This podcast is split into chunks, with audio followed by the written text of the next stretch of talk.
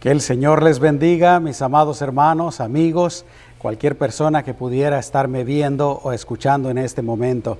Estamos una vez más eh, listos para nuestro estudio bíblico y hoy quiero que meditemos acerca del tema de la resurrección. Y quiero leerles, eh, y si gustan acompañarme, pueden buscar este pasaje en el Evangelio según el apóstol Juan, capítulo 5, versículos 28 y 29. Y estas son palabras de nuestro Señor Jesucristo, quien precisamente está hablando acerca del tema de la resurrección. Y él dice, no os maravilléis de esto, porque vendrá hora cuando todos los que están en los sepulcros oirán su voz, y los que hicieron lo bueno saldrán a resurrección de vida, mas los que hicieron lo malo a resurrección de condenación. Oremos. Amado Jesús, una vez más estamos listos para escuchar, para meditar en tu palabra en este momento acerca del tema de la resurrección. Así es que te damos gracias eh, por esta oportunidad y que cada uno de nosotros esté dispuesto, Señor, a abrir su corazón, a abrir nuestros oídos espirituales para escuchar lo que tú tienes que decirnos, que enseñarnos y que podamos recibirlo como eh, una buena tierra recibe la palabra de tu semilla en donde pueda dar mucho fruto.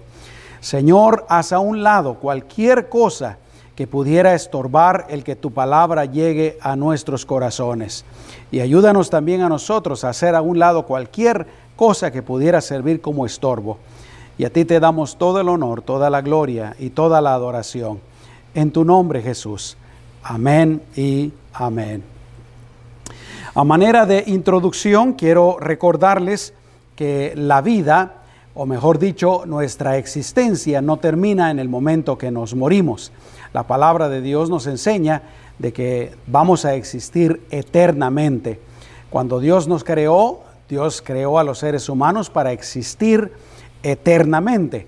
Así es que vamos pues a, después de morir a seguir existiendo. Pero también la palabra de Dios nos enseña que solo hay dos lugares a los que podemos ir. El primer lugar es precisamente lo que nosotros llamamos el cielo. Eh, más específicamente, ir a la presencia de Dios por toda la eternidad. Y el segundo lugar eh, viene siendo lo que nosotros conocemos como el infierno, el lago de fuego y de azufre. Así es que solamente hay dos lugares a los que podamos ir después que nos muramos. Y para ir a alguno de estos dos lugares, la palabra de Dios nos enseña, eh, repito, que vamos a morir, pero también vamos a ser resucitados. Y después de ser resucitados, entonces vamos a existir eternamente en uno de estos dos lugares. Quiero recordarles también algunas cosas que ya he enseñado, ya he repetido varias veces en estudios anteriores. La primera de ellas es el hecho de que somos nosotros los que elegimos a dónde vamos a existir por toda la eternidad, a dónde vamos a ir. Somos nosotros los que decidimos si vamos a ir eh, a la presencia de Dios por toda la eternidad o vamos a ir al infierno por toda la eternidad. Quiero repetirlo una vez más para que quede bien claro para cualquier persona que me está escuchando somos nosotros, eres tú, soy yo los que decidimos en dónde vamos a pasar la eternidad. No es Dios. Dios ya decidió dónde quiere que pasemos la eternidad. Y Él quiere que pasemos la eternidad en su presencia.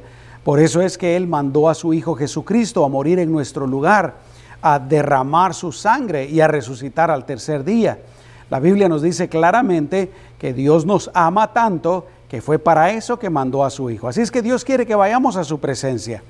Eh, eso es lo que Él decidió. Eh, pero, ¿qué es lo que nosotros tenemos que hacer? Tenemos que creer en Jesucristo como nuestro Señor y Salvador.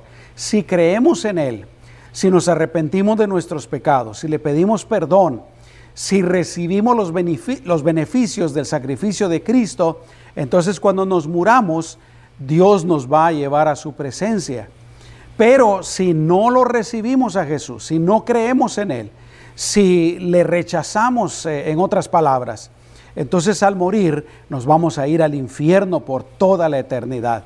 Pero es un punto pues que tenemos que tener bien en claro que somos nosotros los que decidimos en dónde vamos a ir por toda la eternidad. Y en este momento yo quisiera preguntarte, ¿ya decidiste tú dónde vas a pasar la eternidad? ¿Te gustaría pasarla en el cielo?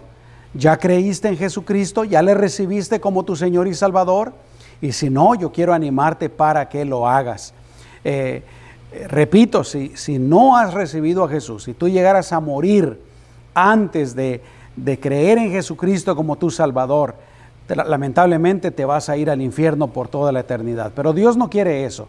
Y yo pienso que tú tampoco quieres eso. ¿Sabes quién quiere eso? Definitivamente es el diablo. Él sí quiere que todos vayamos al infierno. Él ya está condenado. La Biblia dice que un día él, va a ser lanzado al lago de fuego y de azufre. Así es que Él quiere llevarse a todos los seres humanos que, que sea posible al infierno. Y la otra cosa importante es que esa decisión de a dónde vamos a ir la tenemos que tomar mientras estamos en esta vida.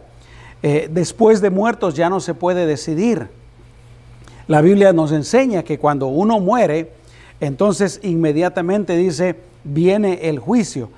Literalmente la palabra de Dios dice, está establecido que el hombre muera eh, y después el juicio. Muera una vez, dice, y después el juicio.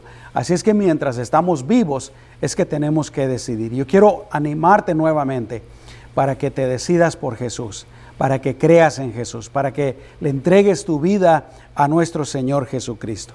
Pero bueno, ya que estamos hablando acerca de la resurrección, ¿qué nos dice la Biblia? ¿Qué nos enseña la Biblia acerca de la resurrección? Y yo quiero compartirles cinco enseñanzas bíblicas acerca de la resurrección. En primer lugar, la primera enseñanza es el hecho de que todos los seres humanos vamos a resucitar. Quiero leerte nuevamente ese pasaje con el que empezamos en Juan capítulo 5 versículos 28 y 29. Y una vez más te repito que es Jesús el que está hablando. Es Dios, podríamos decirlo. Y él dice, no os maravilléis de esto, porque vendrá hora cuando todos, dice, todos los que están en los sepulcros oirán su voz, y los que hicieron lo bueno saldrán a resurrección de vida, más los que hicieron lo malo a resurrección de condenación. Así es que todos los seres humanos, los que creímos en Jesucristo, vamos a resucitar los que no creyeron en Jesucristo van a resucitar también. Eh, unos para salvación y otros para condenación, nos dice aquí. O literalmente, unos para vida y otros para condenación. Así es que esa sería la primera lección. Todos absolutamente un día Dios nos va a resucitar. Pero no solamente vamos a resucitar, la Biblia también enseña, en segundo lugar, la segunda enseñanza que para los que creemos en Jesucristo, para los que le recibimos como nuestro Señor y Salvador, van a haber tres resurrecciones diferentes. La primera resurrección nos enseña la palabra de Dios que será el día del arrebatamiento, el día del rapto de la iglesia. Y por si acaso hay alguien que nos está viendo o nos está escuchando que no sabe a qué me refiero, no saben cuál es el arrebatamiento de la iglesia, déjame explicarte rápidamente. La palabra de Dios enseña que va a venir un día, y nadie sabe cuándo esto será, en que todos los que estamos, ah, mejor dicho, en el que Cristo regresará, pero no regresará hasta la tierra, sino que a las nubes, y de las nubes llamará a todos los que hemos creído en Él. La palabra de Dios dice que los que creyeron en Él y murieron y ya fueron sepultados, ellos van a resucitar primero. Luego los que estamos vivos, los cristianos que estamos vivos, seremos alzados eh, junto con ellos, iremos a encontrarnos con nuestro Señor en los cielos. Pero esa sería la primera resurrección de los cristianos. Todos los cristianos que han existido y que, y que ya murieron, que están sepultados, Dios los va a resucitar ese día que nosotros conocemos como el día del rapto o el arrebatamiento de la iglesia. La segunda resurrección, eh, o mejor dicho, déjame leerte un, versículo que nos habla acerca de esa resurrección. Se encuentra en Primera de Tesalonicenses, capítulo 4, versículo 16, y dice, porque el Señor mismo, con voz de mando, con voz de arcángel y con trompeta de Dios, descenderá del cielo y los muertos en Cristo resucitarán primero. Y luego habla, ¿verdad?, de los que estemos vivos. La segunda resurrección de los creyentes es la resurrección que sucederá al final de la gran tribulación. Eh, va a suceder el rapto de la iglesia. Después del rapto de la iglesia vienen los siete años de la gran tribulación y durante esos siete años van a haber muchas personas que también van a creer en Jesucristo, eh, pero van a morir durante esos siete años. Entonces al final de los siete años también van a ser resucitados por nuestro Señor Jesucristo. Apocalipsis capítulo 20, versículo 6 dice, Bienaventurado y santo el que tiene parte en la primera resurrección. La segunda muerte no tiene potestad sobre estos, sino que serán sacerdotes de Dios y de Cristo y reinarán con él mil años. Déjame explicarte. Primero estamos esperando el rapto de la iglesia. Luego siete años de la gran tribulación. Al final de los siete años vienen mil años en los que Jesús resucitará, perdón, en los que Jesús reinará aquí en la tierra. Entonces, pues, la primera resurrección será el día del rapto. Luego vienen esos siete años de la gran tribulación. La segunda resurrección de los cristianos será al final de la gran tribulación. Todos los creyentes todos los que creyeron durante esos siete años de la gran tribulación. Eh, y por eso dice aquí, ¿verdad? Te lo voy a leer una vez más.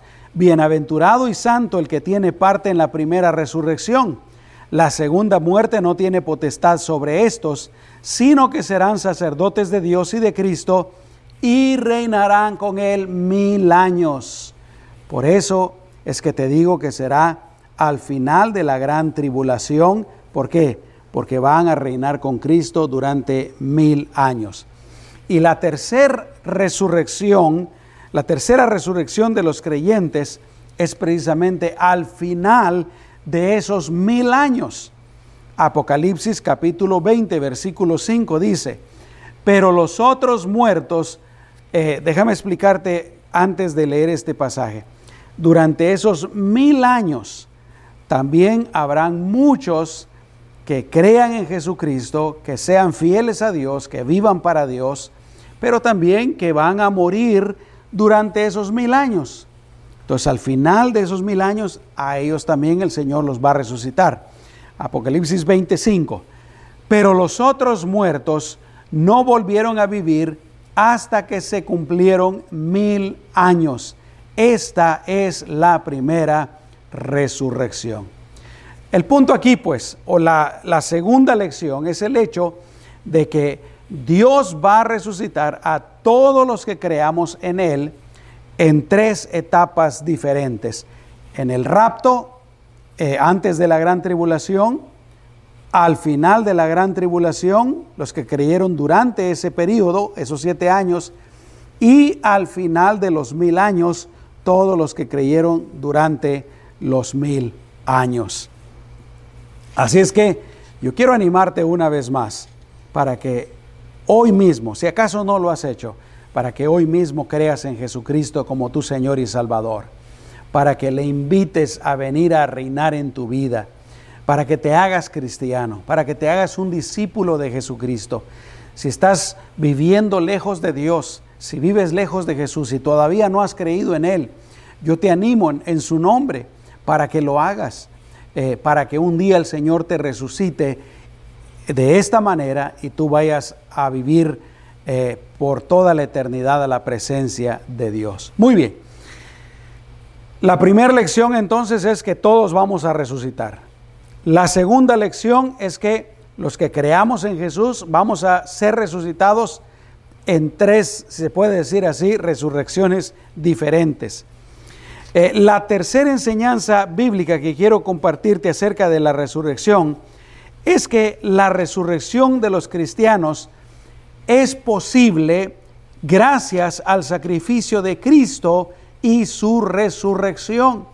O sea, el hecho no solamente de que vamos a resucitar, pero de que vamos a poder ir a la presencia de Dios por toda la eternidad. No vamos a ir al cielo porque somos muy buenos. No vamos a ir al cielo porque nos portamos bien en este mundo. La Biblia dice, la verdad es que todos somos pecadores y que todos merecemos ir al infierno. La Biblia no dice que, que podamos ganarnos nuestra entrada en el cielo, que podamos hacer algo para convencer a Dios para que nos deje entrar en el cielo. Las religiones, por mucho que uno sea una persona religiosa, eh, por mucho que practiques tu religión, que, hagas todo lo que la religión te dice, o por muy, eh, entre comillas, bueno que uno cree hacer, por muchas obras de caridad que uno, una persona haga, nada de eso, nada de lo que uno haga eh, es suficiente para que uno se gane la entrada en el cielo, sino que es lo que Jesucristo hizo en la cruz del Calvario. Él vino eh, a nacer ah, sin pecado, vivió sin pecado y luego dio su vida por nosotros, derramó su sangre. La Biblia dice que Él cargó con los pecados de todos los seres humanos, eh, fue sepultado y resucitó con poder al tercer día. Por lo que Jesús hizo, y si nosotros creemos en ese sacrificio, es porque vamos a ir al cielo. Gloria a Dios. Juan, el Evangelio de Juan, capítulo 11, versículo 25 y 26. Jesús dijo, yo soy la resurrección y la vida. Escucha esto, el que cree en mí, aunque esté muerto, vivirá. Y todo aquel que vive y cree en mí, no morirá eternamente. Vamos a morir un día pero el Señor nos va a resucitar y vamos a vivir eternamente con Él. Y también Primera de Corintios capítulo 15 versículo 20 dice, mas ahora Cristo ha resucitado de los muertos, primicias de los que durmieron es hecho. Primicias quiere decir el primero, el primero de los que mueren, a eso se refiere cuando dice que durmieron, pero que también serán resucitados.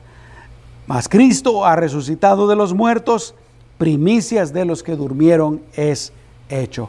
Una vez más yo te pregunto, ¿ya creíste en Jesucristo como tu Señor y Salvador? Si ya lo hiciste, gloria a Dios. Si tenemos que morir, pues vamos a morir. Pero un día, si hemos creído en Jesucristo, vamos a ser resucitados para ir eternamente a su presencia. Muy bien. Ya te compartí tres de las lecciones acerca de la resurrección. Número uno, todos vamos a resucitar. Número dos, van a haber tres resurrecciones diferentes para los creyentes. Número tres, Jesús es el que hace posible la resurrección de los creyentes.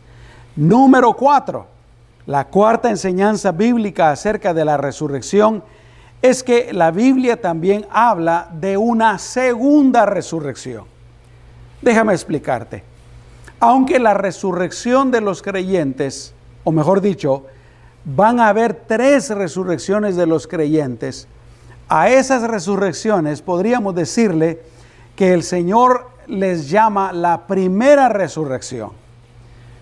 Pero va a haber una a la que la Biblia le llama la segunda resurrección y esa es la resurrección de todos los que rechazaron a Jesús en esta vida y serán resucitados simplemente para ser condenados eternamente.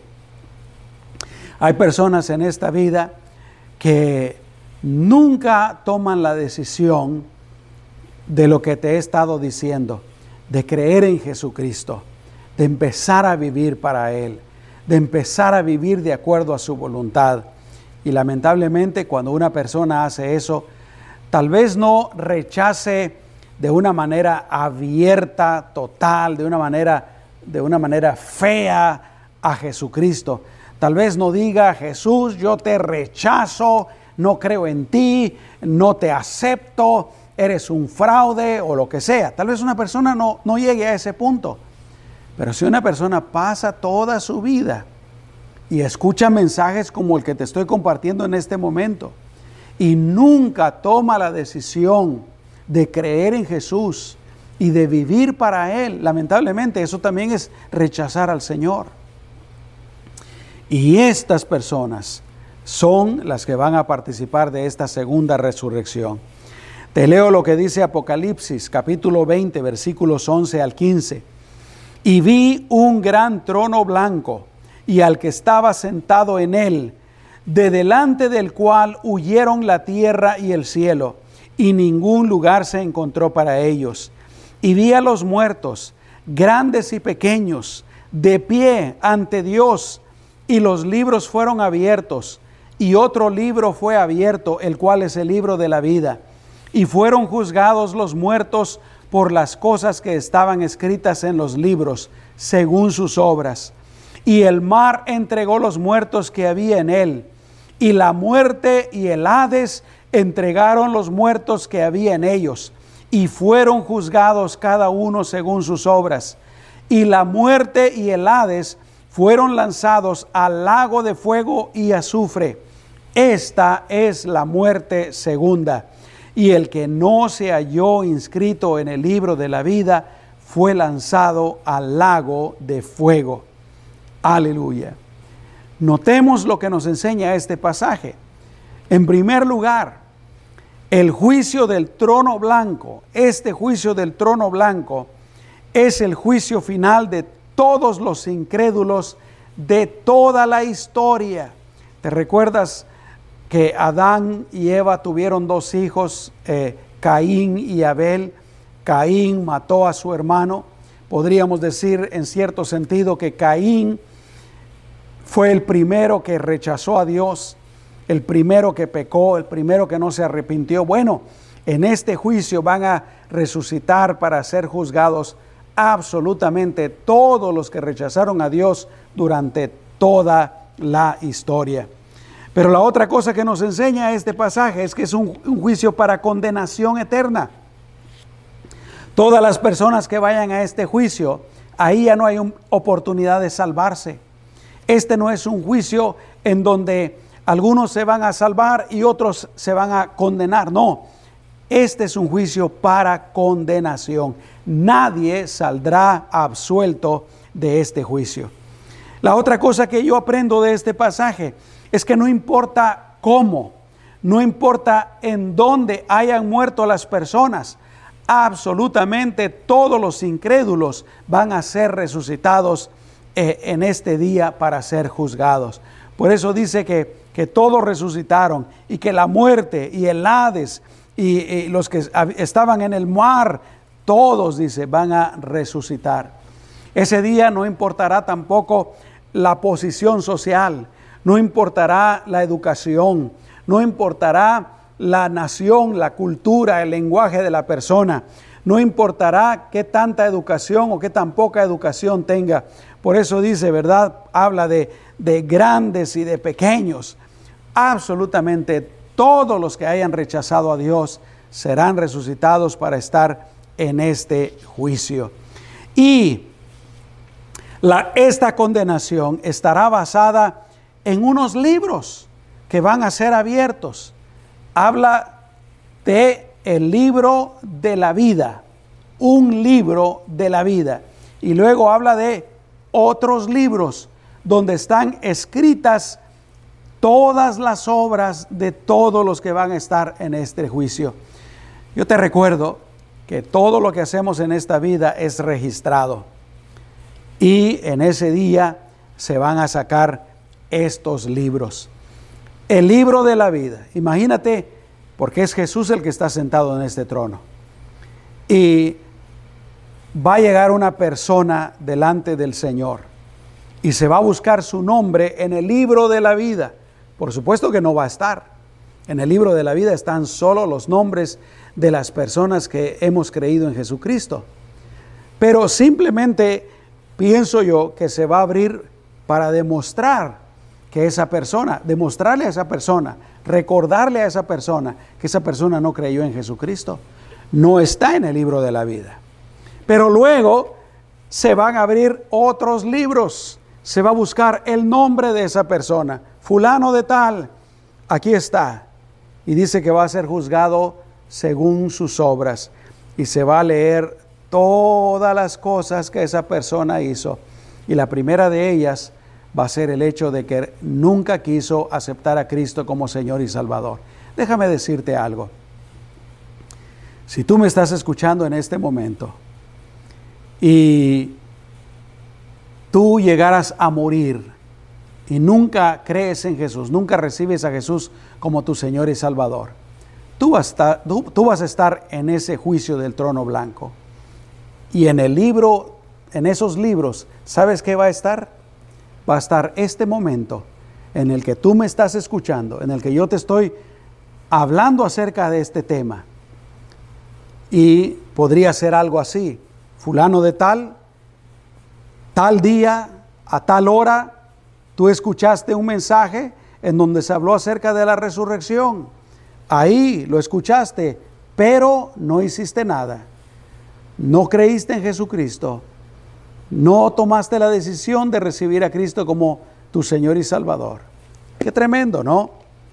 Así es que, eh, increíble. Filipenses capítulo 4, versículo 3 dice, Asimismo te ruego también a ti. Aquí está el apóstol Pablo hablándole a Timoteo te ruego a ti, compañero fiel, que ayudes a estas que combatieron juntamente conmigo en el Evangelio.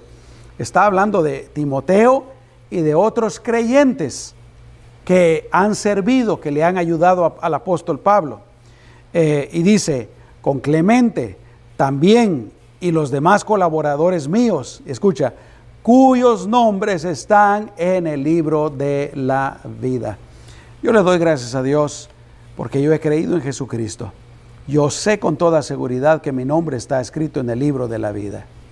Y muchos de los que me están escuchando en este momento, sus nombres están escritos en el libro de la vida.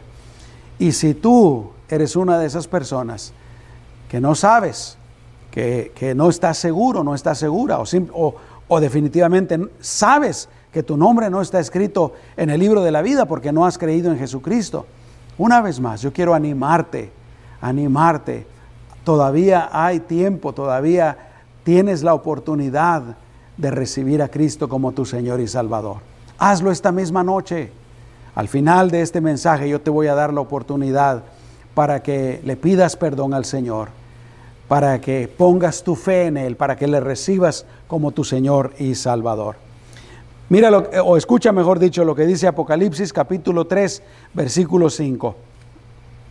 El que venciere será vestido de vestiduras blancas, y no borraré su nombre del libro de la vida, y confesaré su nombre delante de mi Padre y delante de sus ángeles. Qué tremendo, ¿no? Así es que eh, esto es lo que va a pasar en este juicio. Y al final del juicio, todos los que han llegado a este juicio, serán lanzados al lago de fuego y de azufre. Y a esto la Biblia le llama la segunda muerte. ¿Cuál es la primera muerte? Bueno, cuando uno muera físicamente, pero la segunda muerte será cuando sea lanzado al infierno por toda la eternidad. Muy bien, vamos a recapitular. Lección número uno, todos vamos a resucitar. Lección número dos, habrá tres resurrecciones diferentes para los creyentes. Lección número tres, esa resurrección de los creyentes es posible gracias a la resurrección de nuestro Señor Jesucristo. Lección número cuatro, nos ah, ah, hablábamos de la segunda resurrección.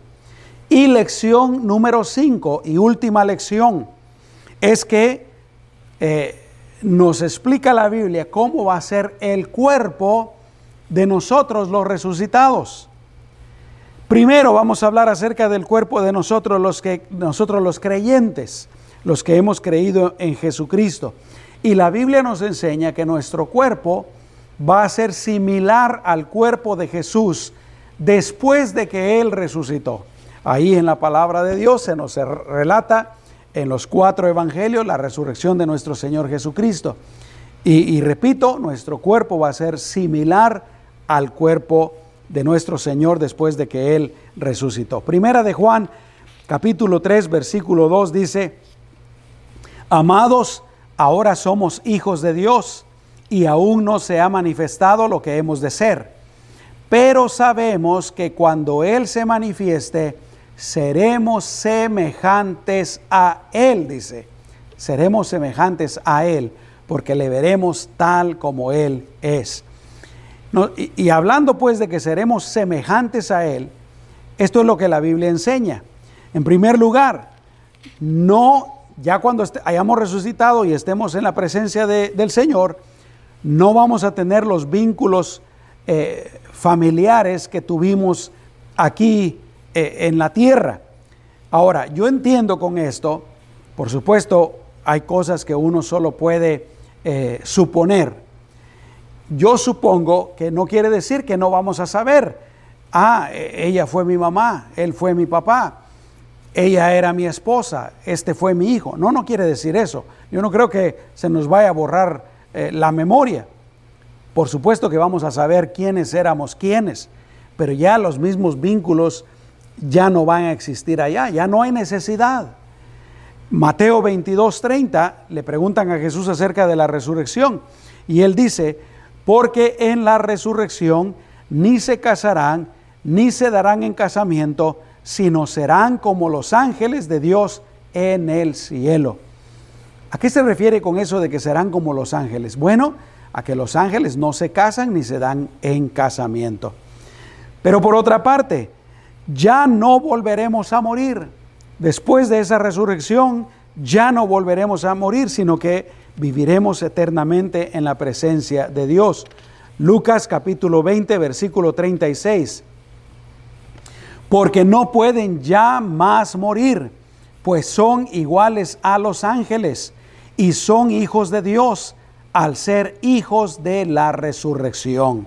Así es que Después, si creemos en Jesucristo, el Señor nos va a resucitar para llevarnos a su presencia por toda la eternidad y ya nunca más vamos a morir. Vamos a vivir con Él eternamente. Otra vez quiero explicar por qué dice aquí, pues son iguales a los ángeles. No quiere decir, este pasaje y el anterior que leí, no quiere decir que, que el Señor nos va a convertir en ángeles. Definitivamente que no. Aquí otra vez quiere decir que somos iguales a los ángeles en el sentido de que los ángeles tampoco mueren.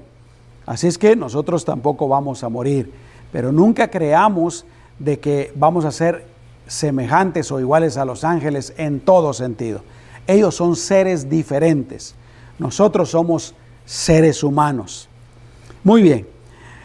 Por otra parte, aparentemente no estaremos sujetos a las leyes de la naturaleza a las que nuestro cuerpo está sujeto en este momento aquí en la tierra.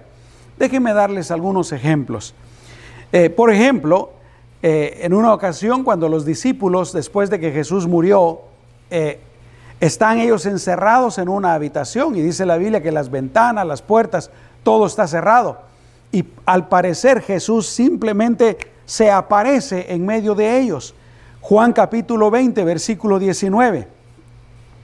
Cuando llegó la noche de aquel mismo día, el primero de la semana, estando las puertas cerradas en el lugar donde los discípulos estaban reunidos por miedo de los judíos, vino Jesús y puesto en medio les dijo, paz a vosotros. No entró por la puerta, no entró por las ventanas, estaba todo cerrado y Él se apareció ahí en medio de ellos. En otros pasajes, Por ejemplo, ahí en Marcos eh, capítulo 16 se nos menciona tres veces también que Jesús simple y sencillamente se apareció. Eh, en una, la primera ocasión a María Magdalena, la segunda ocasión a aquellos dos discípulos que iban caminando hacia Emaús y por último a los once discípulos, que es lo que te acabo de mencionar. Eh, pero por otra parte, no solamente al parecer podemos, si quisiera decirlo así, aunque solo Dios sabe exactamente cómo va a suceder, ¿verdad? Eh, movernos de un lugar hacia otro, como parece que lo estaba haciendo el Señor, pero también el Señor nos dice la Biblia que ascendió al cielo, ya la fuerza de gravedad ya no tenía ningún poder sobre él. Hechos capítulo 1, versículo 9 dice, y habiendo dicho estas cosas, viéndolo ellos, fue alzado. Es lo que nosotros le llamamos la ascensión. Y le recibió una nube que le ocultó de sus ojos. Así es que al parecer, pues, no estaremos sujetos a la distancia, no estaremos sujetos a lo físico, no estaremos sujetos aparentemente al tiempo como lo estaba haciendo el Señor. En segunda de Corintios capítulo 15, la Biblia nos habla de, de, muchas cosas de cómo será nuestro cuerpo al resucitar. Por ejemplo, y yo te invito para que lo leas ahí en tu casa, segunda de Corintios capítulo 15, dice que tendremos cuerpos sin corrupción, es decir, libres del pecado y libres de todos los efectos y todos los síntomas del pecado. La Biblia dice que serán cuerpos de gloria, cuerpos glorificados, le llama la Biblia también, así como el cuerpo del Señor. La Biblia, ese, ese, capítulo dice que resucitaremos en poder. Dice que tendremos un cuerpo espiritual. A este cuerpo que tenemos en este momento le llama la Biblia un cuerpo animal, imagínate. Eh, si no estoy equivocado, hay que revisarlo bien. Pero dice que tendremos cuerpos espirituales. Ese pasaje también, o el capítulo 15 también dice que seremos a la imagen del celestial, es decir, del cuerpo de Cristo. La Biblia dice que estos cuerpos serán transformados y por último dice que serán cuerpos inmortales. Pero no solamente el cuerpo, podemos entender y estar seguros también de que nuestra alma, nuestro corazón, nuestra mente, nuestro espíritu será totalmente transformado, glorificado, libres del pecado. Gloria a Dios. ¿Cuántos pueden decir gloria a Dios? Aleluya. Déjame decirte, vale la pena creer en Jesucristo como nuestro Señor y Salvador. Vamos a terminar ahora con esto. Ya hablamos del cuerpo de los resucitados, los que creyeron, los que creemos en, en Jesucristo. Pero ¿cómo será el cuerpo de los incrédulos? De aquellos que no creen en Jesucristo, que rechazan a Dios, pero que también van a ser resucitados. Bueno, al parecer será un cuerpo similar al que tenemos aquí en la tierra. Y al ser lanzados al lago de fuego y azufre, sufrirán eternamente. Es a lo que se le llama la segunda muerte. Marcos capítulo 9, versículo 44. Dice, cuando estas personas sean lanzadas al lago de fuego y de azufre, donde el gusano de ellos no muere y el fuego nunca se apaga. Yo siempre he pensado que estas personas en el infierno se van a estar pudriendo con gusanos, así cuando se muere un animal o una persona y los gusanos lo consumen, van a estar siendo consumidos por gusanos eternamente. Por eso dice, donde el gusano de ellos no muere. Y agrega, donde el fuego nunca se apaga. Imagínate quemándose y le llama lago de fuego y de azufre. ¿Te imaginas tú estar metido en azufre y fuego, quemándose, engusanándose eternamente? Mateo capítulo 13, versículos 40 al 42 dice, de manera que como se arranca la cizaña, y se quema en el fuego, así será en el fin de este siglo. Enviará el Hijo del Hombre a sus ángeles y recogerán de su reino a todos los que sirven de tropiezo y a los que hacen iniquidad, y los echarán en el horno de fuego, está hablando del infierno, allí será el lloro y el crujir de dientes. Lloro, lamento y crujir de dientes. ¿Por qué? Bueno, seguramente las personas que estén ahí, algunos van a estar enojados en contra de Dios. Otros van a estar enojados en contra de ellos mismos. Algunos tal vez digan, ¿por qué no acepté a Cristo? ¿Por qué no le recibí? ¿Por qué no creí en Él cuando me hablaron de Él? Y por muchas razones, pero va a ser un sufrimiento eterno. Una vez más, y termino con esto, ¿ya creíste en Jesucristo como tu Señor y Salvador? Si no lo has hecho, yo quiero invitarte para que lo hagas en este momento. Yo quiero ayudarte, así como alguien me ayudó a mí hace 37 años. Quiero invitarte para que repitas esta oración después de mí y que lo hagas con todo tu corazón y que de veras tome la decisión de empezar a vivir para Cristo.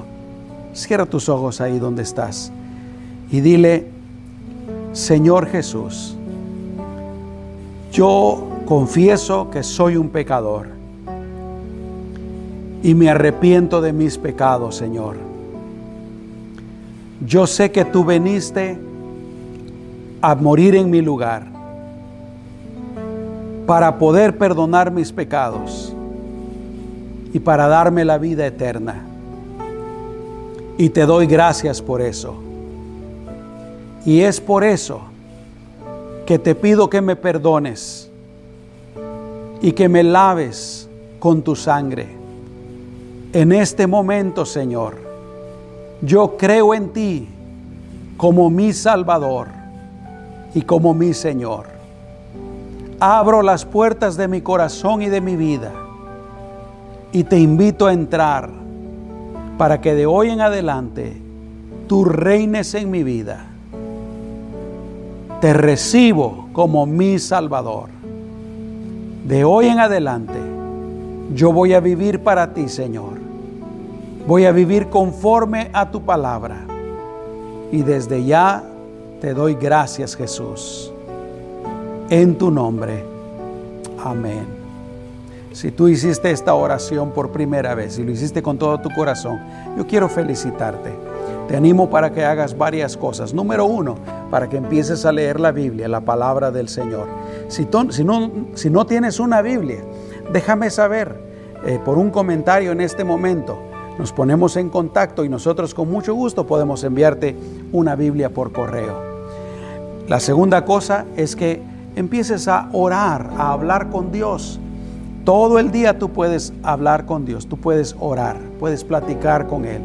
Y la otra cosa es que empieces a asistir a una iglesia. Eh, nuestra iglesia todavía está cerrada porque estamos aquí en California y aquí la cuarentena todavía no se ha levantado. Si gustas venir a nuestra iglesia más adelante, cuando abramos, eres bienvenido. Te amamos. Eh, pero si hay alguna otra iglesia a la que tú puedas asistir, te animo para que lo hagas también. ¿Está bien? Y todos ustedes eh, que ya creyeron en Jesucristo como su Señor y Salvador, los felicito. Un día vamos a, a resucitar para vida eterna y vamos a estar en la presencia del Señor por toda la eternidad. Gloria a Dios. Quiero despedirme orando por todos ustedes. Primero, si tienen alguna necesidad, vamos a poner esa necesidad en las manos del Señor. Y luego quiero orar por, como siempre lo hago, por todos ustedes y por sus familias. ¿Tienes alguna necesidad? ¿Hay alguna situación en tu vida que necesitas que Dios la resuelva? ¿Algún problema o escasez, falta de trabajo o te encuentras enfermo? Cualquier necesidad. Cree en el Señor, confía en el Señor. El Señor es todopoderoso. Vamos a orar. Amado Padre Celestial, en el nombre de Jesús, yo te pido por la necesidad de esta persona que me está viendo, me está escuchando, Señor. Señor, yo sé que para ti no hay nada imposible. Tú todo lo puedes hacer. No hay enfermedad que no puedas sanar. No hay problema que tú no puedas resolver. No hay situación que tú no puedas cambiar, Señor. Así es que en el nombre de Jesús te pedimos que tú hagas lo que se necesite hacer con la necesidad de esta persona, Padre. En el nombre de Jesús, gracias Señor. Y Señor, yo te pido que tú protejas, que tú bendigas y que tú dirijas las vidas y las familias de todos aquellos que me están escuchando en este momento. En el nombre poderoso de Cristo Jesús. Gracias Señor. Y solamente a ti te damos el honor, la gloria y la adoración, porque solo tú lo mereces, Señor. Amén y amén. Que Dios me los bendiga. Gracias por acompañarnos. Te recuerdo que también los domingos transmitimos nuestro servicio, nuestra reunión a las 9 de la mañana por medio de Facebook y de YouTube. Que el Señor te bendiga y hasta pronto.